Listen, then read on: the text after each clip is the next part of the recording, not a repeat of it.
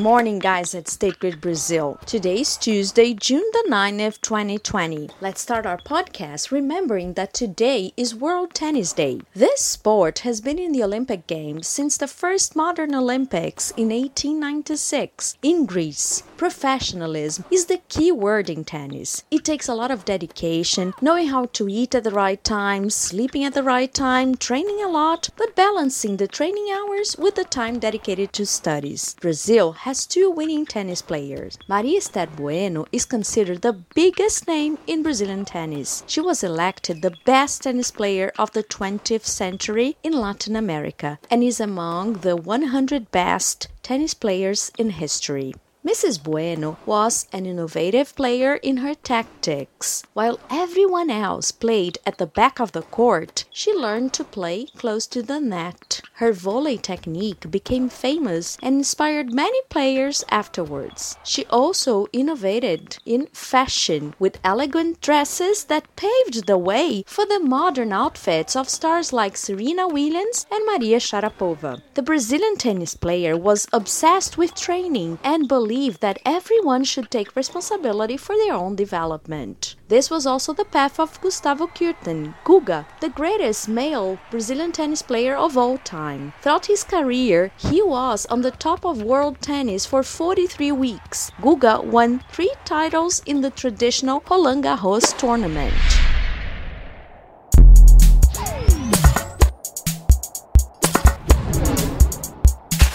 Guga would practice 200 serves a day, and he adopted the mindset that improvement can be done every day. Tomorrow, I can play better than I did today, was his motto. He is so professional that even today, retired from the courts, he reviews important matches in his careers. A game that is at the heart of the champion was the semifinal against American Pete Sampras. Sampras was almost unbeatable, says Guga, but when reviewing reviewing the match, I was very attentive to the movements that make the difference, the inch that decides the game, and some breakpoints that I was able to save almost out of a miracle, teaches Guga. There may be a bit of luck in the details that make the difference, but it's much more about professionalism and dedication, values of our company, State Grid Brazil.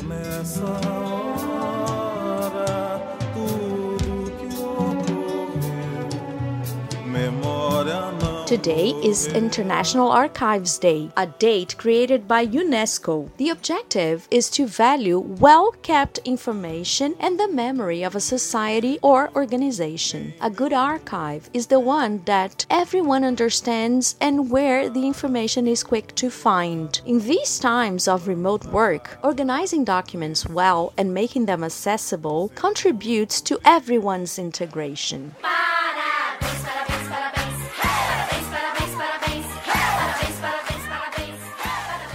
We close this podcast remembering that today is a very special day for our employees from Rio de Janeiro, Leandro Morosini and Barbara de Barros. Happy birthday and all the best for you. Don't forget that at 4 p.m. we'll have tips for you to better enjoy your Valentine's Day in quarantine. Don't miss it. To follow our Your Energy is Essential campaign, visit www.sgcomvc.com.br. Thank you for listening. This podcast is a special production for all employees of State Grid Brazil.